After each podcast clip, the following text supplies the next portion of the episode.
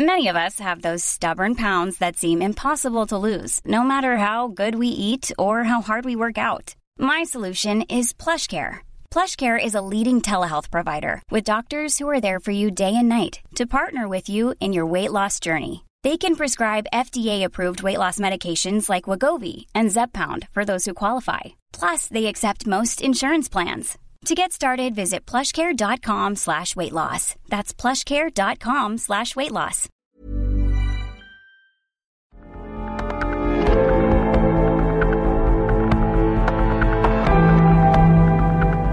Una redacción es el reflejo en chiquito de la sociedad a la que sirve. Por eso una redacción sin mujeres no tiene sentido alguno.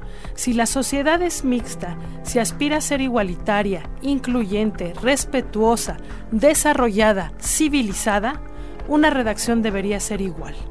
No se trata solamente de tener el mismo número de reporteros que de reporteras, de enviar fotógrafas a misiones imposibles como mandamos a los fotógrafos.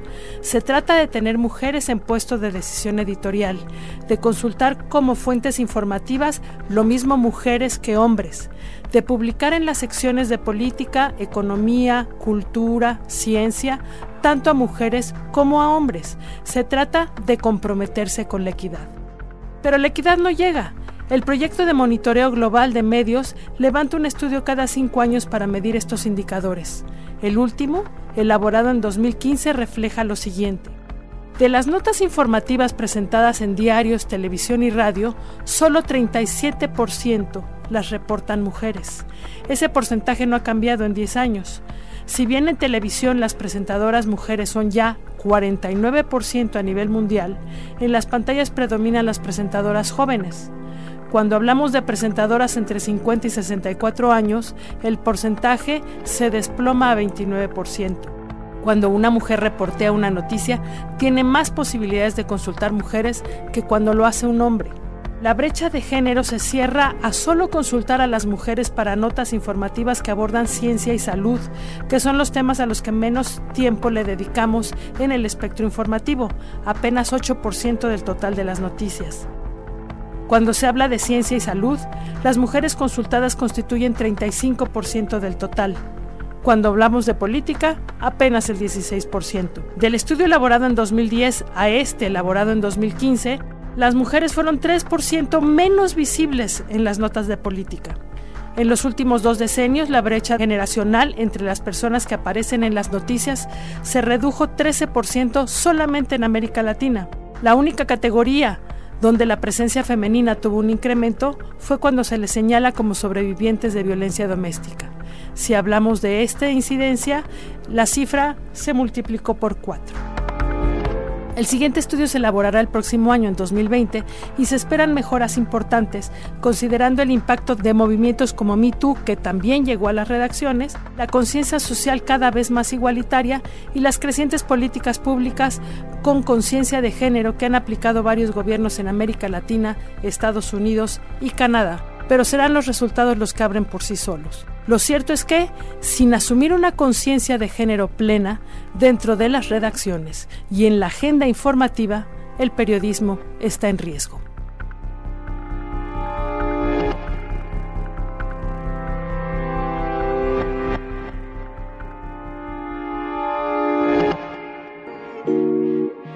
Periodismo en riesgo. Una aproximación a las amenazas que nublan el quehacer informativo. Presentado por la Sociedad Interamericana de Prensa. Una producción de Organización Editorial Mexicana.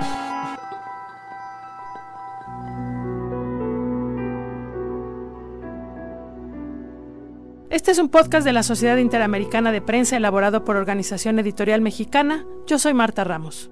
En esta ocasión queremos abordar temas puntuales. Hablaremos con cinco mujeres en puestos ejecutivos dentro de diarios de América Latina para entender dónde estamos y qué nos falta. Intentaremos desmitificar afirmaciones que han pasado de boca en boca y pueden o no ser ciertas.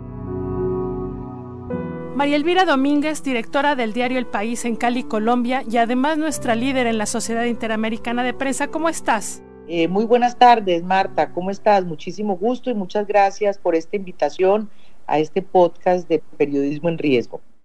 Eh, estamos platicando sobre estos mitos que se arman en torno a las mujeres en las redacciones. Eh, te pregunto, ¿tú consideras que si las mujeres llegan a puestos de decisión editorial es más probable que la agenda informativa cambie? que se incline más a temas sociales como educación y salud. ¿Esto es cierto o es falso?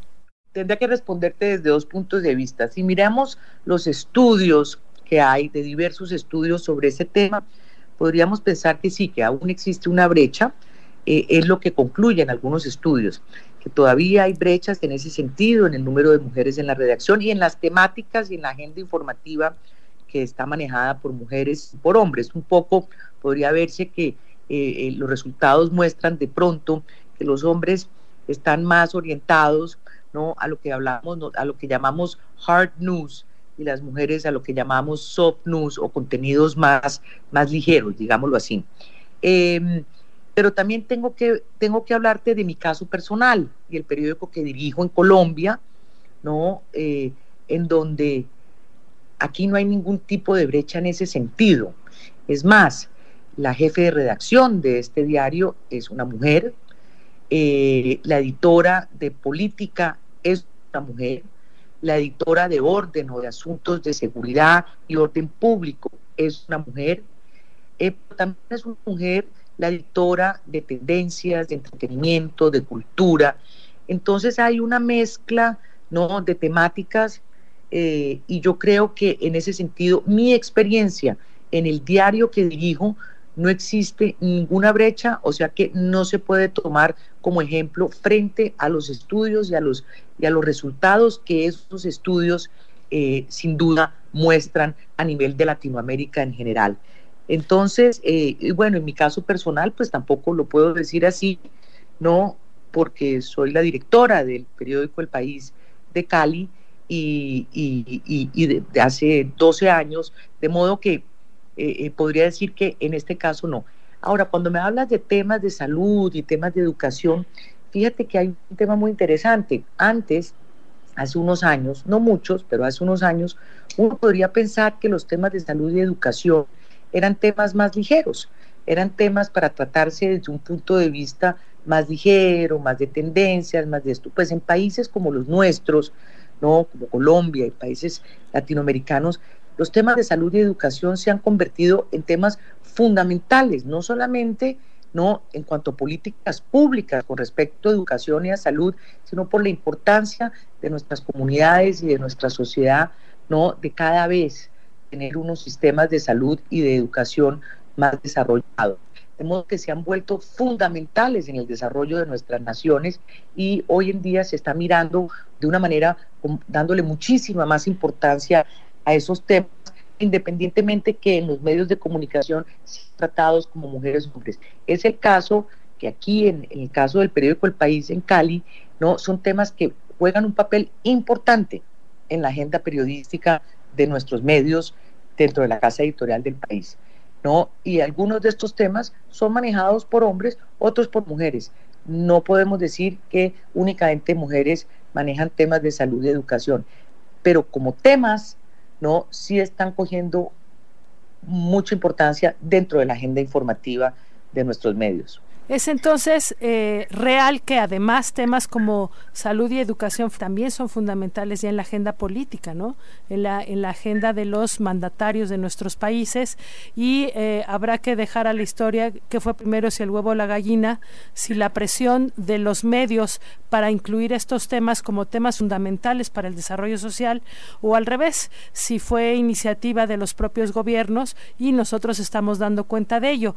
De todas maneras, vale la pena eh, que desde la perspectiva tuya, en una redacción sui generis que va en contra de las estadísticas mundiales, nos platicaras si, si tú crees que el ambiente dentro de una redacción, tanto en equilibrio como en principios éticos y en principios profesionales, termina siendo un reflejo de la sociedad misma a la que sirve.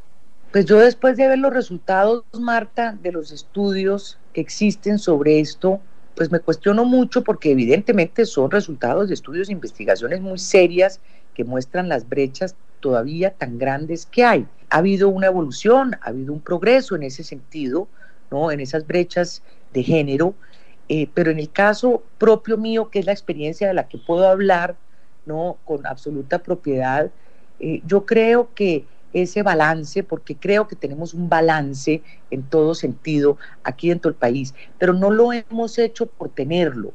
A ver, no hemos, esto no ha resultado, el balance que hoy tenemos de género, digámoslo así, eh, eh, el número de personas en cargos directivos al interior de las redacciones, a nivel de editores, jefes, a nivel de cuáles son las temáticas informativas ¿no? que cubren unos y otros. Creo que en el, caso de, nuestro diario hay un, hay, un, hay un balance y no hay brechas. Eh, eh, eso está así, pero no está así porque quisimos que fuera así, es sencillamente porque así se dio. O sea, mm, eh, en el periódico El País, por lo menos los 12 años que yo llevo, quizá hace años atrás había brechas, no lo sé, pero en los 12 años que llevo en la dirección del periódico, se ha venido dando esto de una manera muy natural, sin, sin apuntarle a ello, por decir algo o sin, o sin llevar estadísticas o sin llevar cifras para mirar para cómo logramos este balance. Sencillamente se ha dado, porque es que sencillamente las mujeres que han llegado a este periódico han llegado por encima de, de algunos posibles candidatos hombres que han podido llegar, porque definitivamente eh, eh, pues se ganaron llegar a donde están hoy dentro de nuestro periódico, eh, pues por su profesionalismo, ¿no? Eh, eh, por, su, por su responsabilidad y, por sus calidades como, como periodista y en el oficio del periodismo. Entonces, de modo que yo allí no, no he tenido que entrar a mirar cómo está esto, que finalmente cuando hacemos el mapa humano, por decirte algo de la redacción, nos salen estas cifras, ¿no? Que nos complacen muchísimo, pero no hemos tenido que apuntarle para que las cifras lleguen a cómo están en ese sentido, que ese mapa ¿no? de género, digámoslo así, en la redacción del caso del país, hayamos hecho, tenido que hacer un esfuerzo, por decirte algo, para poder llegar a ese balance. Y yo no creo que se haya dado, Marta, porque yo haya llegado a la dirección. Yo soy gerente del periódico El País, de la empresa El País S.A., pues desde el 2002, o sea, ya estamos hablando de hace ya, ¿cuántos años? 16 años, y soy directora y gerente, pues hace 12 años, pero cuando yo llegué las cosas estaban muy balanceadas, o sea, mi liderazgo como directora de, del periódico, sí, soy la primera directora mujer de este periódico que tiene, va a cumplir 70 años el año entrante. No creo que eso haya sido algo que haya eh, pues marcado la diferencia. Francamente, es mi opinión. Pero sin duda, sin duda, en general, siguen existiendo brechas. Por eso digo que el caso mío puede ser un caso particular, el caso pues del, periódico donde, del medio que yo dirijo. De todas maneras es muy interesante ver que más allá de la estadística que tiende a generalizar problemas, vemos casos particulares como el país en Cali que llevan años ya con un equilibrio editorial, no solo eh, en cuanto a capacidades, sino en cuanto a género. Te agradecemos muchísimo la conversación y estamos en contacto. Una provocación más. Patricia Campos Melo de Folia de Sao Paulo, de Brasil, muchísimas gracias por estar con nosotros. Patricia, un hombre se adapta y una mujer es problemática. Eso es lo que dicen y lo que se ha dicho por años. ¿Esto es cierto o es falso?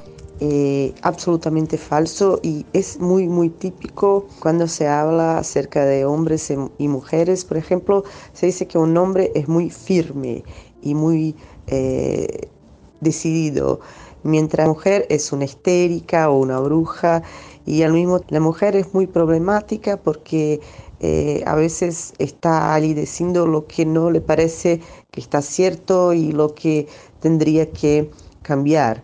Eh, pero a mí me parece que en realidad la mujer se adapta mucho más eh, fácilmente, mucho más sencillo para una mujer. Por ejemplo, siempre me preguntan eh, si como una periodista de, conflictos, yo tengo, es muy difícil para mí eh, como una mujer ir a, algunos países y hacer algunas cosas. Y yo creo que es eh, totalmente contrario. Por ejemplo, eh, nosotras mujeres periodistas, nosotros tenemos, podemos hablar con la mitad de la población que no habla con los hombres en algunos países más conservadores. Eh, nosotros tenemos acceso a mujeres y a familias y a las casas de las personas o los hogares y los periodistas hombres no. entonces es una, es una ventaja. Eh, y no eh, un problema. Nosotros nos adaptamos.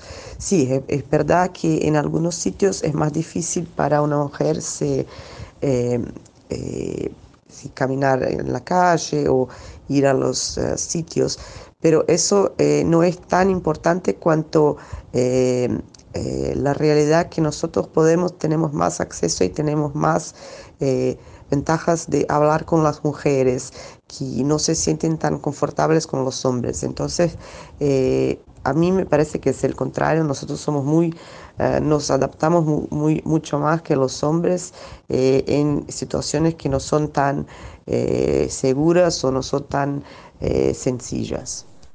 Tienes toda la razón. La verdad es que las mujeres normalmente son mucho más empáticas y tienden a abrir puertas que a los hombres se les dificultan más. Y ese es un asunto más de naturaleza que de discriminación de ningún tipo. Patricia, muchísimas gracias y seguimos en contacto.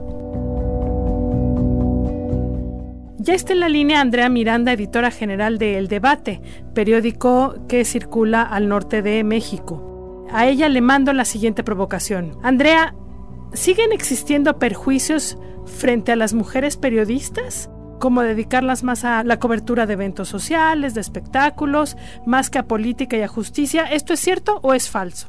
Bueno, con respecto a, si el sexo o el género determina dónde debe trabajar el periodista, yo creo que eso quedó en, épocas atrás y a lo mejor también en épocas anteriores había personajes que habían podido salir de, de ese encasillamiento, ¿no? Al menos eh, desde la redacción en la que yo me encuentro, que es la de debate, no determina en ningún momento si una persona está destinada para cierto contenido, sino por la vocación que cada uno tiene y el interés que tienen los periodistas para enfocarse o tratar ciertos temas, ¿no? Nosotros hemos tomado decisiones con respecto a la necesidad e inquietud de ellos para colocarlos dentro de un tema. Siendo Sinaloa una zona muy violenta, hemos tenido en algunas ocasiones mujeres periodistas que les interesa cubrir la policíaca y se les permite, por supuesto, que, que hagan los trabajos, los reportajes, lo que se necesite, porque ellos es el interés que ellos tienen para este contenido, como hay otras personas que tienen un interés sobre temas de salud, por ejemplo, y que no van a, vamos a, a encasillarlos que únicamente tiene que trabajarlo una mujer o el espectáculo una mujer, ¿no? Yo creo que son los talentos lo que determinan y los intereses la cobertura de periodística, ¿no? En el caso de debate también hemos permitido, por ejemplo, que eh, que las mujeres se integren a, las áreas de, como fotoperiodistas para cubrir la nota roja o el deporte porque hay habilidades que tienen también para eso y, y también una sensibilidad especial para dar a conocer las noticias, ¿no? Qué mejor que tienen interés en, en, estos temas porque dan una sensibilidad y, y profundidad a veces, ¿no? Con, con las víctimas. En el caso también de nuestra redacción, hicimos una valoración hace unos meses sobre toda la empresa en general y concluimos que nos teníamos esa duda, ¿cuántas personas directivas, mandos medios aquí, eh, eran mujeres y cuántos eran hombres? Eh, nos dimos cuenta que el 42% de, de todos los mandos aquí en, en debate son mujeres. No somos 50-50, pero me parece que es un número muy grato encontrarlo, que es 42% de los que dirigen esta empresa son, son mujeres, ¿no? Y es, es muy curioso porque en nuestras redacciones y hay en algunas zonas complicadas las jefas, las jefas de, de la plaza, digamos, de la de la redacción son, mujeres y son las que llevan eh, las riendas en, en la zona de Guamuchil, por ejemplo, que tenemos a Vianey, que se encarga ella de, de todo. Y ha habido ocasiones en las que me dicen que voy a cerrar el periódico temprano porque tuvimos una amenaza, pero llevo la noticia, cierro temprano para que la gente se vaya a sus casas Entonces se enfrentan en situaciones complejas, delicadas, y no depende de, del género, ¿sí? si es una persona u otra, este, depende de lo que es la noticia y lo que tenemos que hacer como noticia. Entonces, eh, pasamos como esos temas hace, hace rato. También creo que el ejercicio que hicimos dentro de la redacción de contratar personas de diferentes profesiones nos ayudó muchísimo para ver los entornos de una manera distinta y también hicimos un recuento de todas las profesiones que había dentro de las áreas de redacción y concluimos que traíamos como el 52% de las personas eran personas que habían estudiado o estaban relacionados con los temas de comunicación. Sin embargo, había el, 48% eran profesiones distintas, desde economía, abogados, psicólogos, eh, hasta seminaristas teníamos dentro de la redacción o tenemos. Entonces, esta diversidad eh, de profesiones o de conocimiento nos permite perfectamente integrarnos para ver y atender ciertos contenidos particulares que de otra forma no los podríamos soportar, ¿no? Entonces eso nos, nos ha llevado también a tener un enriquecimiento de contenidos y, y de manejo de audiencias, ¿no? Que, que hoy en día es, es lo que necesitamos todos los medios, sobre todo los digitales. Platicamos ahora con Dalia Martínez Delgado, ella es directora de El Sol de Morelia, a quien lanzo otro reto. Si hay mujeres en puestos de decisión editorial, es más probable que la agenda informativa se incline sobre temas sociales como educación y salud. ¿Esto es cierto o es falso? Las redacciones eh, manejadas por mujeres tienden a ser más sensibles a temas eh, sociales, más sensibles a temas como los desaparecidos o los desaparecidos, también mm, temas de, agresión contra la mujer o temas que tengan que ver directamente con eh, el asunto humano, ¿no? Digo, eh, las mujeres en las redacciones está comprobado que cuando una mujer dirige un medio de comunicación está más atenta a temas de discriminación, está más atenta a temas de que tienen que ver también con el empoderamiento de las mujeres que tiene que ver con la, el avance eh, de, las oportunidades para las mujeres en términos generales. También está, creo yo, que un medio de comunicación, cuando está dirigido por una mujer, eh, sí tiende a tener un poco más de libertad de expresión y de respetar sobre todo eh, el trabajo de los compañeros reporteros o las líneas editoriales eh, con todos esos preceptos y sus principios eh, de, libertad, de, libertad de prensa, de la búsqueda del avance democrático en las sociedades. Yo creo que también cuando una redacción es eh, dirigida por una mujer en términos generales, cambia el ambiente laboral, generalmente se torna un poco más amable, por decirlo de alguna manera, y también más más eh, menos riguroso, pues menos al, menos dado a la a la parafernalia que a veces eh, es tan gustada por los, nuestros compañeros varones.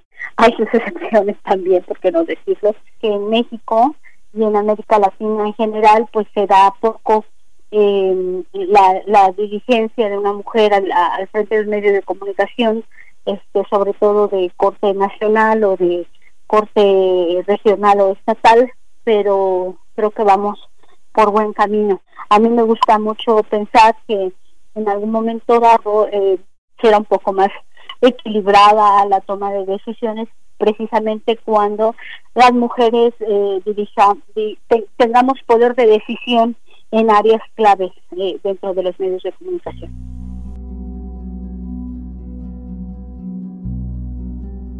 Estamos ahora platicando con Gabriela Vivanco del diario La Hora en Quito, Ecuador. Eh, Gaby, cuando una mujer es jefa de redacción, ¿se vuelve peor que un hombre? ¿Esto es cierto o es falso? Bueno, eh, me encantaría empezar diciendo que al decir que sí es peor que el hombre, partimos diciendo que el hombre ya de por sí está mal, ¿no? Eh, yo creo que definitivamente la perspectiva que agrega una mujer al mando de una redacción es muy distinta a la del hombre y pues el tener una oportunidad de compartir mandos o compartir posiciones de alta jerarquía dentro de una redacción entre hombres y mujeres ciertamente tiene un aporte muy positivo para el producto final. Hablando de cosas menos jocosas que de repente resultan estas declaraciones, cuando estamos hablando de violencia contra periodistas, eh, normalmente eh, eh, los ataques contra los compañeros son sobre su desarrollo y su desempeño profesional, y los ataques contra las compañeras son sobre su vida personal. ¿Tú tienes esa misma percepción? Sí, em, definitivamente el, el ataque a la mujer periodista como, como mujer y no tanto por su trabajo es mucho más común de lo que ocurre con el hombre. Es muy raro ver un ataque incluso em, o, unas amenazas o insultos por internet, por Facebook, por Twitter, em, al hombre que se refieran, por ejemplo, a sus características físicas, a su peso, eh, a la forma de su cuerpo. Eh, o incluso a, su actividad sexual o a su preferencia sexual o, preferencia de género. En ese sentido, eh, los ataques a las mujeres van muy dirigidos a su condición como mujer y mucho menos a la calidad del trabajo, em, con lo cual se busca en cierto sentido eh, minar la imagen de la mujer como o minar la capacidad de la mujer como para desempeñar su trabajo em, y eso se ve mucho menos eh, en el hombre. Eh, en el Ecuador, de todas formas, em, y hablando con colegas de otros países, en general, eh, se, ha, se ha logrado reducir en cierta medida el ataque a la mujer con, desde la perspectiva de su género.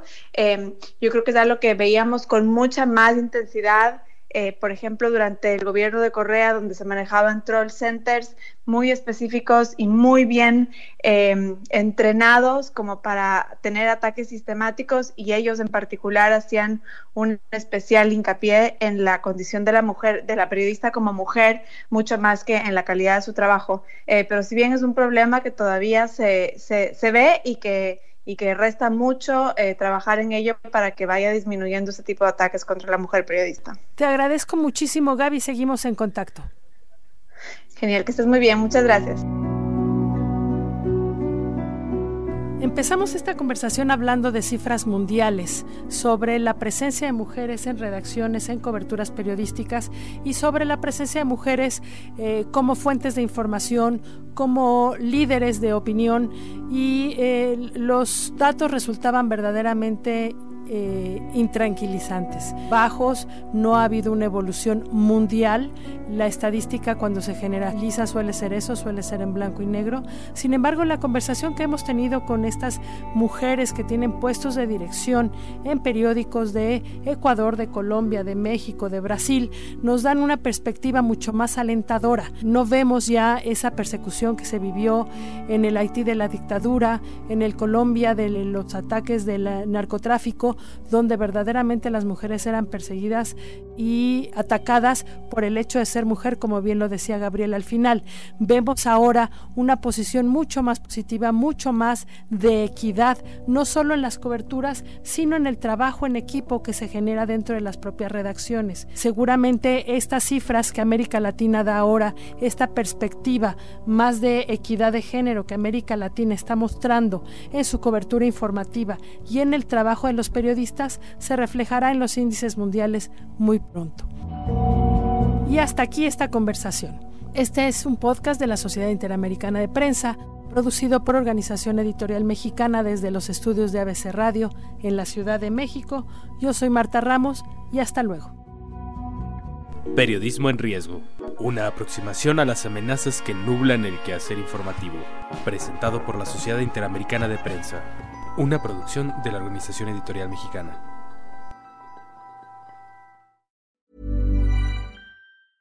Hey, folks, I'm Mark Marin from the WTF Podcast, and this episode is brought to you by Kleenex Ultra Soft Tissues your ally to help tackle your allergy symptoms this season. I love the change of seasons, but nobody loves pollen and all those other things floating in the air that make you sneeze during this nice weather. Kleenex Ultra Soft tissues are hypoallergenic and allergist approved. So fight back against watery eyes and runny noses without worrying about irritating your skin. For this allergy season, grab Kleenex and face allergies head on.